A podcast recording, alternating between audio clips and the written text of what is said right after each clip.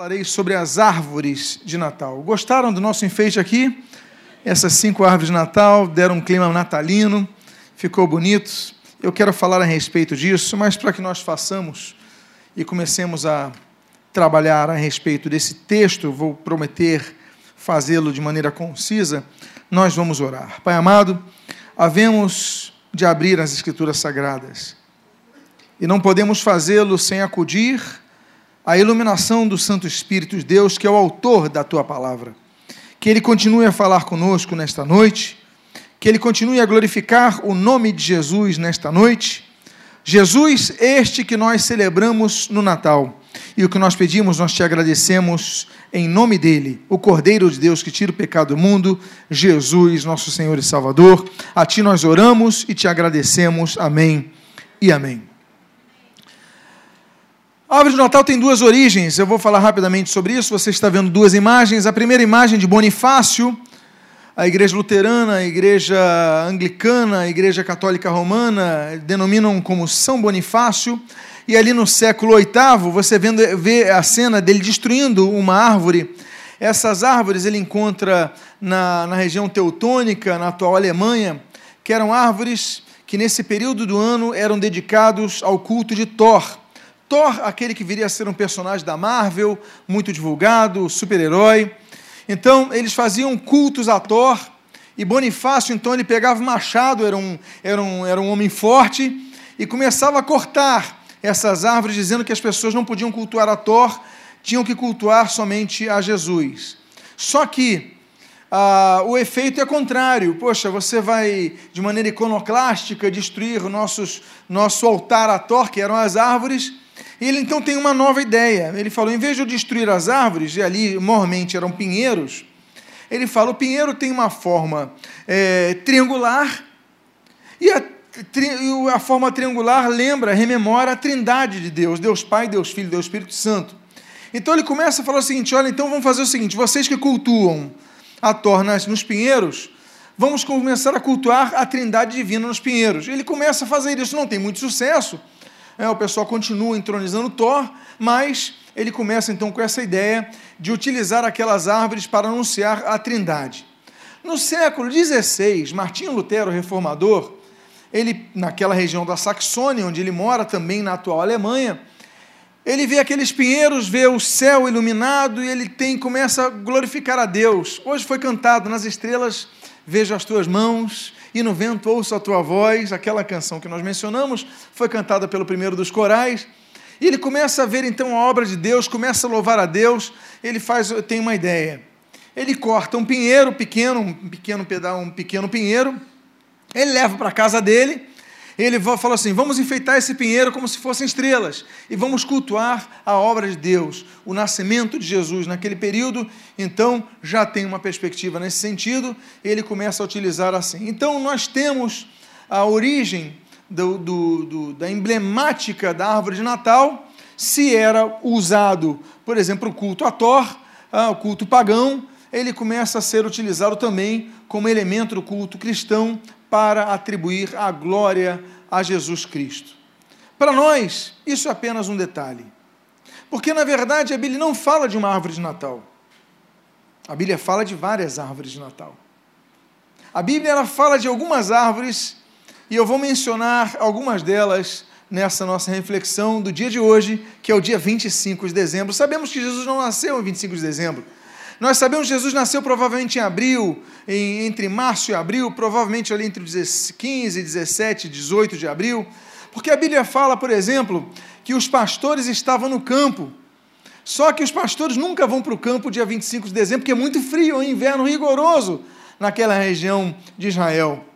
E o período, então, quando você junta os detalhes, a questão do censo, a questão histórica, não vou trabalhar sobre isso pelo meu tempo escasso, nós vemos que provavelmente Jesus nasceu no dia, é, no, no, em meados de abril. Para nós pouco importa.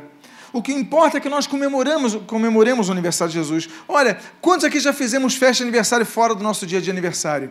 Não é verdade? É para que no sábado, para convidarmos mais amigos, você faz aniversário dia 1 de agosto, mas o sábado, que é dia 3, você comemora no dia 3. Então o importante é comemorarmos. E hoje nós estamos aqui na casa do Senhor comemorando Jesus nasceu. Mas a temática de hoje são as árvores de Natal. Quantos aqui enfeitaram suas casas com alguma árvore de Natal aqui? É um costume, é bonito. Nós colocamos presentes junto à árvore de Natal. Nós aqui no Brasil comemoramos uh, no, no, dia 24 para o dia 25, para adentrarmos, como lembrou Israel, nos Estados Unidos vocês comemoram, se comemora domingo de, eh, no dia 25 de manhã, as crianças acordam e vão junto à árvore de Natal pegar os presentes. É. Há outros países que comemoram o dia do Natal, dia 6 de janeiro. É, é muito comum em Portugal, por exemplo, os presentes serem dados dia 6 de janeiro. Outras culturas, o importante é nós comemorarmos o nascimento de Jesus. Mas vamos falar das árvores de Natal, eu quero falar de algumas. E a primeira árvore que surge é a primeira menção de uma árvore após a criação do mundo. O mundo foi criado, vai sendo formado ao longo de eras, longas eras, milhões de anos, a terra se arrefece do seu calor, começa-se a ver a luz do sol, o sol que vai ser, sido, vai ser é, criado no início, aí começa, a terra começa então a emancipar a sua dependência da água, o Espírito de Deus pairava sobre a face das águas, a terra, a divisão da, das águas de cima, as águas de baixo, toda aquela questão criacional nós vamos vendo e surgem a vegetação, surge a vegetação, surgem as árvores. Mas agora, nesse momento, nós vemos no capítulo que fala sobre a queda do homem uma menção especial sobre a árvore. A Bíblia diz, quando o homem e a mulher pecam, em Gênesis capítulo 3, versículo 8, o seguinte: Quando ouviram a voz do Senhor Deus, que andava no jardim pela viração do dia, esconderam-se da presença do Senhor Deus, o homem e sua mulher, por entre as árvores do jardim. A primeira menção explícita sobre uma função das árvores em relação à humanidade é que o homem, a mulher, quando pecaram, se esconderam entre as árvores. É interessante nós notarmos que nesse momento, nesse contexto, vai ser declamada a primeira das alianças de Deus com a humanidade. Sabemos que Deus estabeleceu algumas alianças com a humanidade. Nós temos a aliança edêmica que vai ser formulada, por exemplo, em Gênesis capítulo 3. Nós temos a aliança adâmica nesse contexto.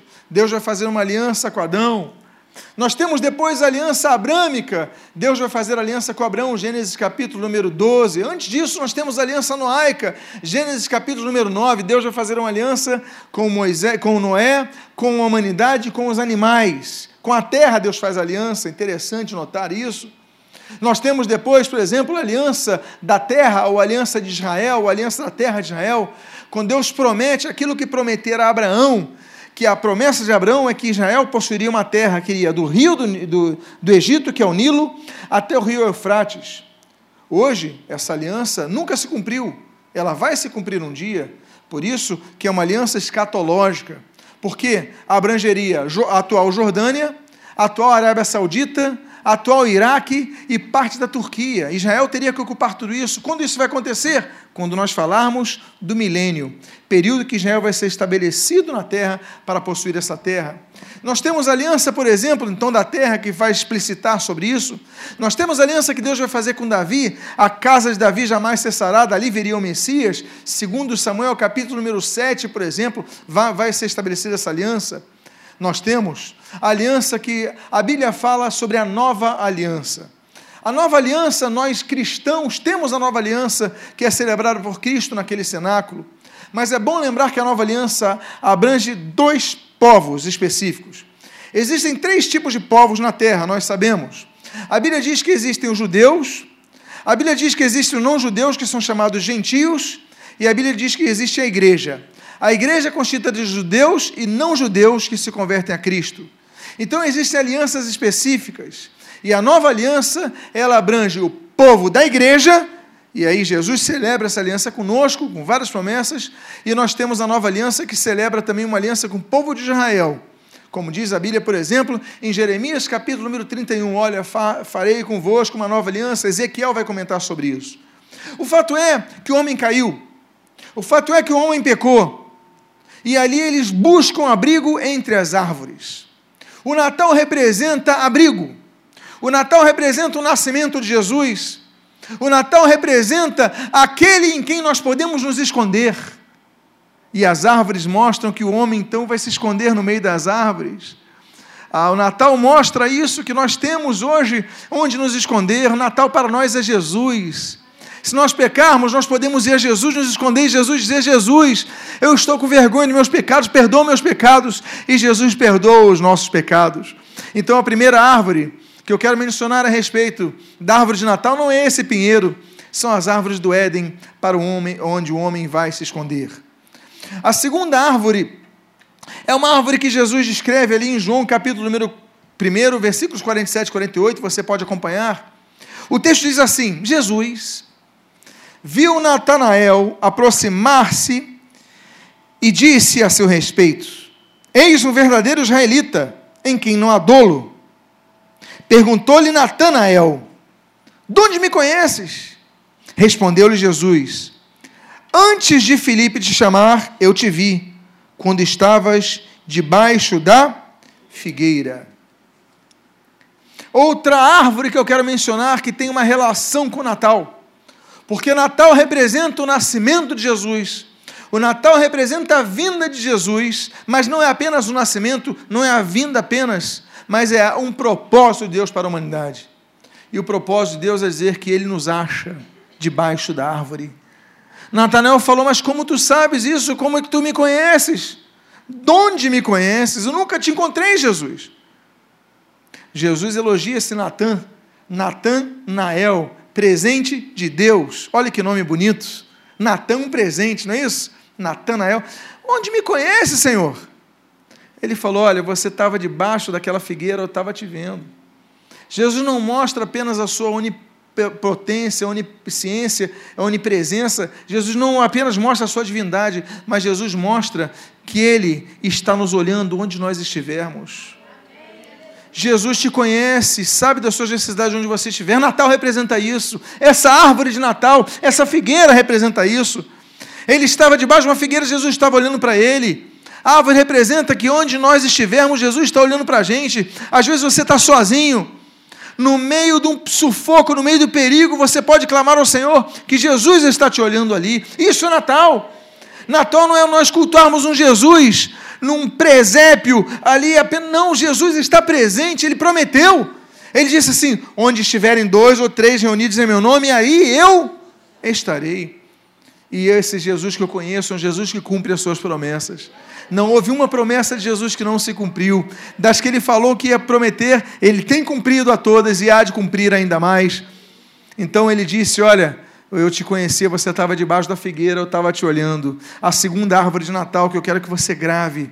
Não é apenas o pinheiro, mas rememorar o seguinte: onde você estiver, no meio do sufoco, no meio da tribulação, no meio da angústia, no meio da solidão.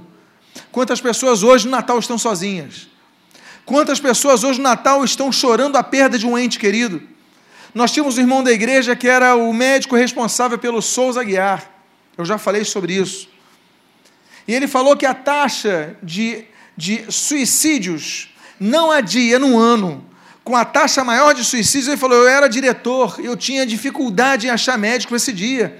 Tinha que fazer uma matemática para a escala.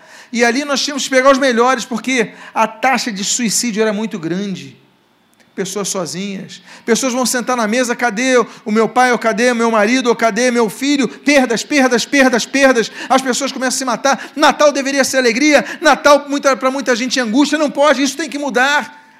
As pessoas têm que entender o seguinte: ainda que eu esteja na angústia, Deus está olhando o meu coração, e quando Deus olha o meu coração, Deus olha porque Deus se preocupa, e Deus não apenas é um Deus que se preocupa, mas é um Deus que tem a solução para o nosso problema.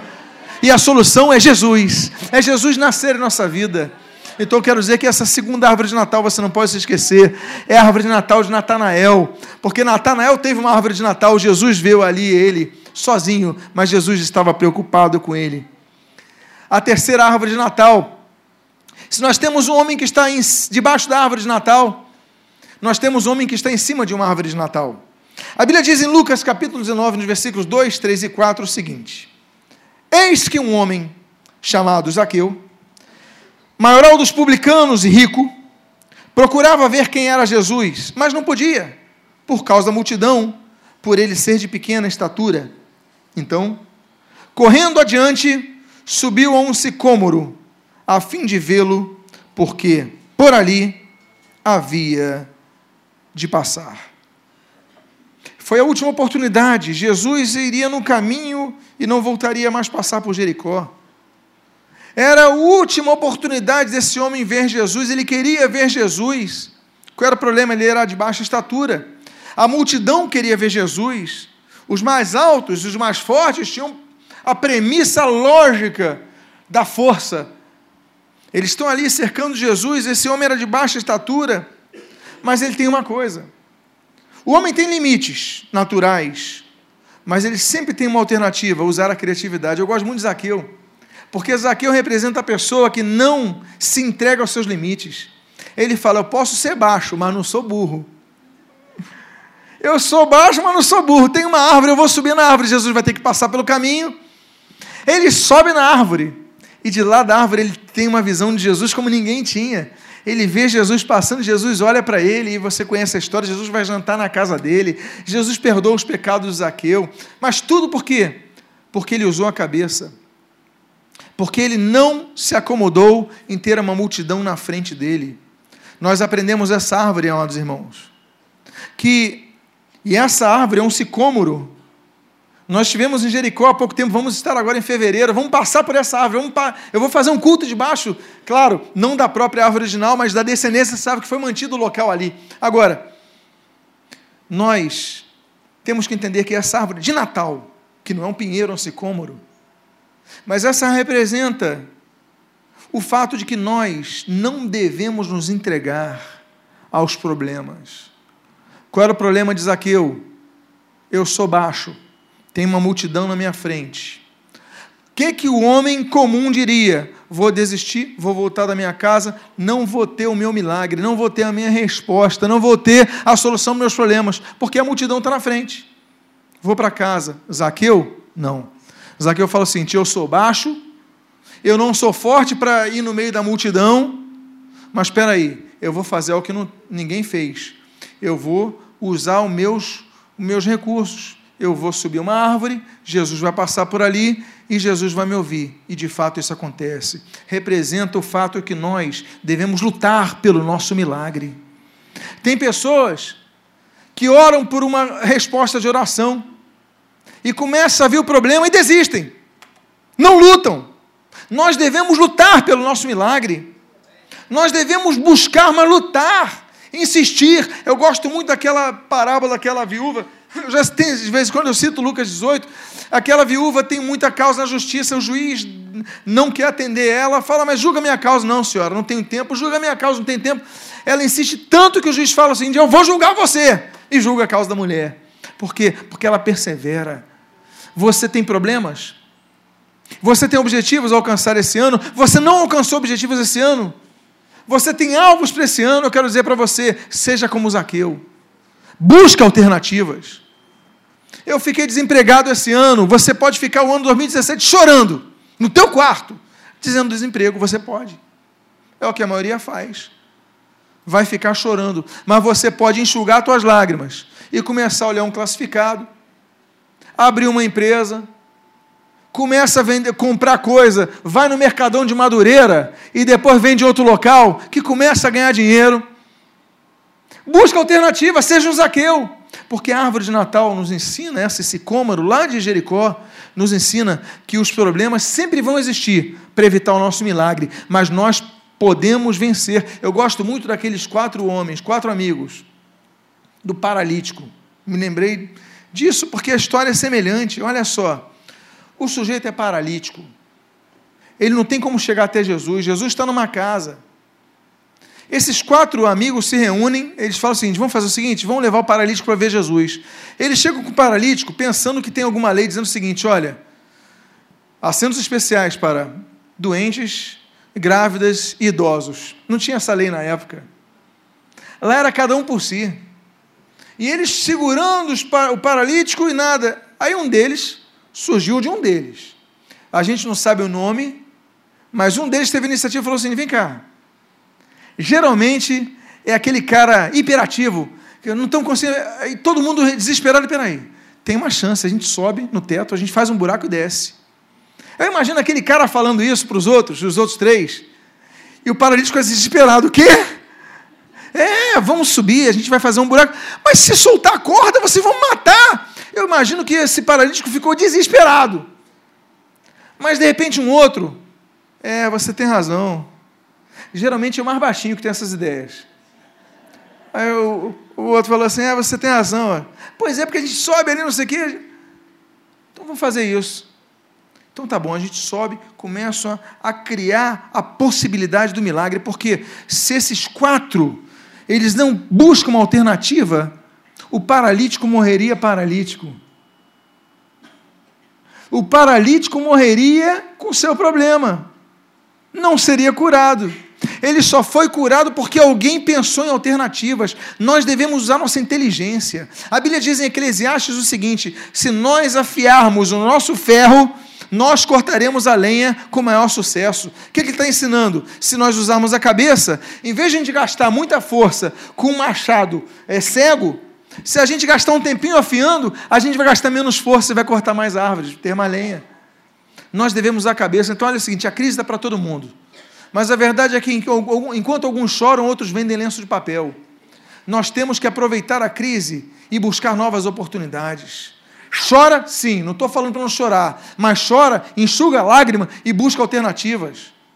Cria uma rede de contatos, gera algo novo, que 2017 seja um ano diferente para você. Seja o ano da árvore de Natal de Zaqueu, que buscou uma alternativa. Existe uma outra árvore de Natal, já falei de quantas? Tem uma outra árvore de Natal. Essa árvore é citada em Mateus capítulo 7, a partir do versículo 17 até o 20, diz o seguinte: Assim, Toda árvore boa produz frutos bons, porém a árvore má produz frutos maus. Não pode a árvore boa produzir frutos maus, nem a árvore má produzir frutos bons. Toda árvore que não produz bom fruto é cortada e lançada ao fogo. Assim, pelos seus frutos os conhecereis. Outro tipo de árvore de Natal que eu quero dizer para você é que essa árvore de Natal não é um pinheiro, não é um sicômoro, não é uma figueira. Acho que nós já mencionamos aqui. Essa árvore de Natal, ela tem que ser feita de carne e osso. Essa árvore de Natal sou eu, é você, é cada um de nós. Somos cada um de nós, somos nós as árvores de Natal. Por quê? Porque nós somos árvores que devemos produzir frutos. Mas não só frutos. Jesus qualifica. Qual é o qualificativo que Jesus dá às árvores? Bons frutos. Não basta produzirmos frutos. Os frutos têm que ser bons. Nossa família tem uma casa em Bacaxá, ali perto de Saquarema. Não sei se você conhece a região. No meio do, do, do quintal da casa tem uma mangueira. E a gente ia em janeiro lá, criança, em janeiro. O que, que eu pensava quando chegava lá? Manga. Eu amo manga. Ô oh, fruta boa. Alguém aqui gosta dessa fruta demais? É muito bom, né? O problema é o dente. Aquele fiapinho do dente que é o pavor. Aliás, eu sou daqueles que gostam de comer manga na mão, não de faca e garfo. O pessoal dá cortadinho. Quem aqui gosta de lambuzar a mão com manga? É bom demais, né? Agora, chegou um janeiro que a manga veio ruim, não veio docinha. Foi uma decepção. Foi muito ruim.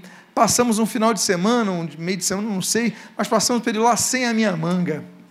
Que decepção, que desapontamento. Eu fico imaginando Jesus, olhando para cada um de nós e fala: Poxa, mas o Eduardo, mas a Soraya, mas Josimar, mas a Maria José, mais o Maurício. Olha, os frutos que eles estão dando, porque Jesus falou o seguinte: a nossa função é darmos frutos, a nossa função não é ficar indo na igreja só, não, gente. Não é o fato de você estar na igreja todos os dias que vai te tornar santo. Assim como se você morar na garagem, você não vai virar um carro. Não é lógico isso. O que nos torna mais santos são os frutos de nossa vida. É o que nós fazemos mais lá fora do que aqui dentro. Aqui nós buscamos energia, buscamos a direção de Deus, oramos, louvamos ao Senhor coletivamente, entregamos nossos dízimos, tomamos a Santa Ceia em conjunto, enfim, recebemos uma direção do que Deus tem apontado no redil que, que Ele nos plantou, mas a questão é: o que vai produzir frutos é o que nós faremos lá fora. Jesus ele fala que nós devemos ser árvore de Natal. Por que, que é árvore de Natal? Natal é nascimento. Natal, natalício, nascimento, nascimento de Jesus. Se Jesus nasceu na sua vida, você vai produzir bons frutos. Diga para a pessoa que está do seu lado, produza frutos melhores e maiores em 2017. Diga para essa pessoa que está do seu lado. A penúltima árvore de Natal que eu gostaria de compartilhar com os irmãos. A penúltima árvore de Natal é a árvore com a qual nós entendemos que começa o Natal. Claro, Lucas 2. Lucas 2, de 4 a 7, nós lemos o seguinte: José também subiu da Galiléia, da cidade de Nazaré, para a Judéia, à cidade de Davi, chamada Belém, por ser ele da casa e da família de Davi, a fim de alistar-se com Maria, sua esposa, que estava grávida. Estando eles ali, aconteceu completarem-se os dias, e ela deu à luz o seu filho primogênito enfaixou e deitou na mange, numa manjedoura, porque não havia lugar para eles na hospedaria. Pastor, o senhor deve ter se enganado, porque eu não estou vendo árvore nenhuma aí. Eu te pergunto, como é que você não está vendo árvore aqui? Espera aí, pastor. Aqui fala de Galiléia, Nazaré, Judéia, Belém. Não fala de árvore. Aqui fala de hospedaria, não fala de árvore. Como você não está enxergando árvore aí? Onde é que está a árvore? Você me ajuda a achar? Eu vou te dizer onde está essa árvore. Essa árvore está aqui, na manjedoura. Porque a manjedoura ela é feita de madeira. Você sabe o que é uma manjedoura? Olha só o drama da família de Jesus. Manjedoura, tudo no português, tudo que tem ouro ou oura, é um lugar onde se coloca algo. Por exemplo, bebedouro é o local onde se coloca, antigamente se colocava, hoje nós extraímos de lá. Bebedouro é onde vem a água, local de beber. Ancoradouro é onde se colocam as âncoras, local onde ficam fixados os navios. Manjedoura vem de mangiare, comer, local onde se come.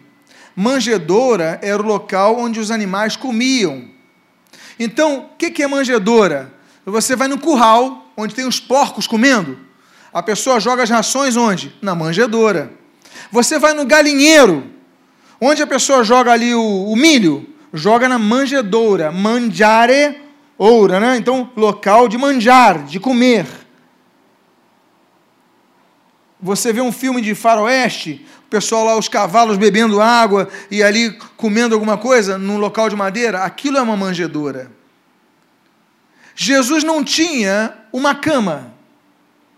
Jesus não tinha um berço porque já havia berço na época.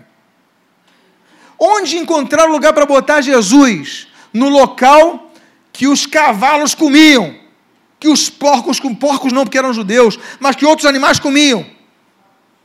Manjedora. Você poria teu, teu filho ali? Você só poria teu filho na manjedoura se fosse o melhor lugar que você encontrasse. José e Maria não tiveram alternativas.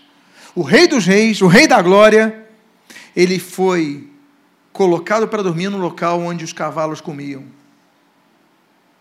Agora, a glória começa nisso. Natal mostra que Jesus, por amor a nós, foi humilhado desde o nascimento, porque a gente fala da humilhação de Jesus na época da Páscoa.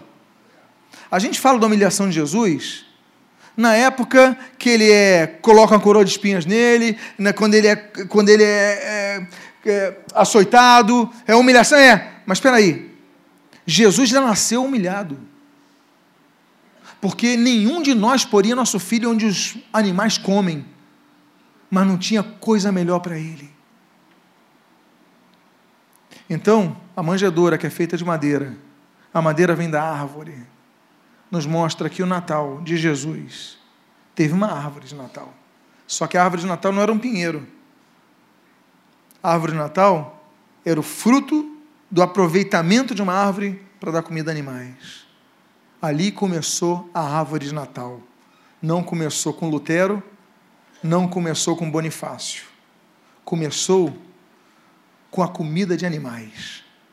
E eu finalizo com a última árvore de Natal.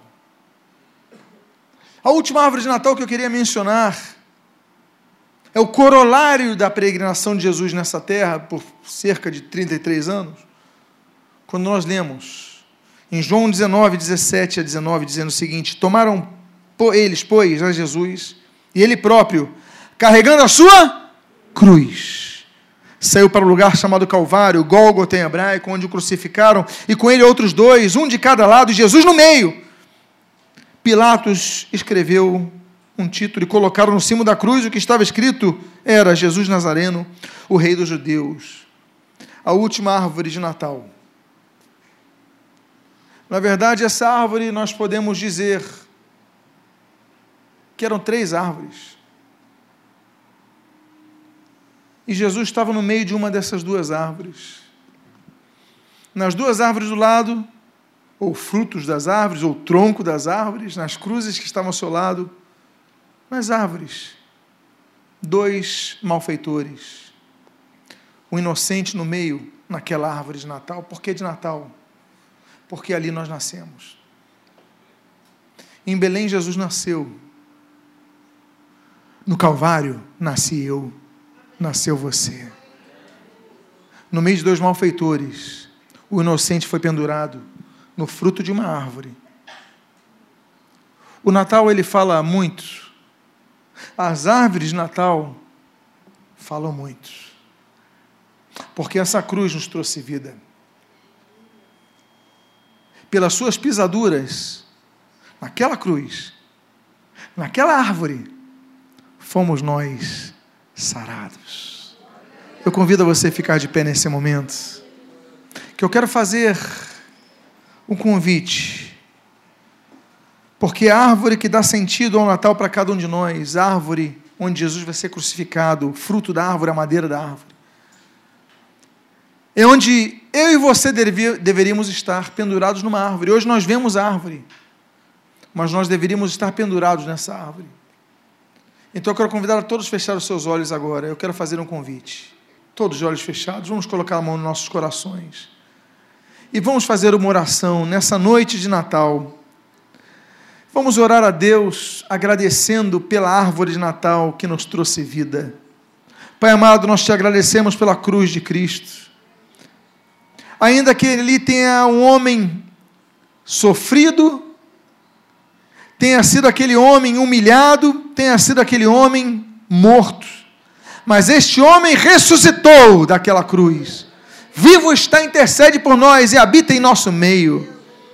Nós colocamos a mão em nossos corações, dizendo: Jesus, reina em nossa vida, tu que reinastes naquela cruz do Calvário, naquela árvore plantada no meio daquela montanha, Deus, que esta árvore esteja enraizada em nossos corações e que em nome de Jesus sejamos luz e sejamos árvores frutíferas, como nós mencionamos há pouco, árvores que produzam bons frutos.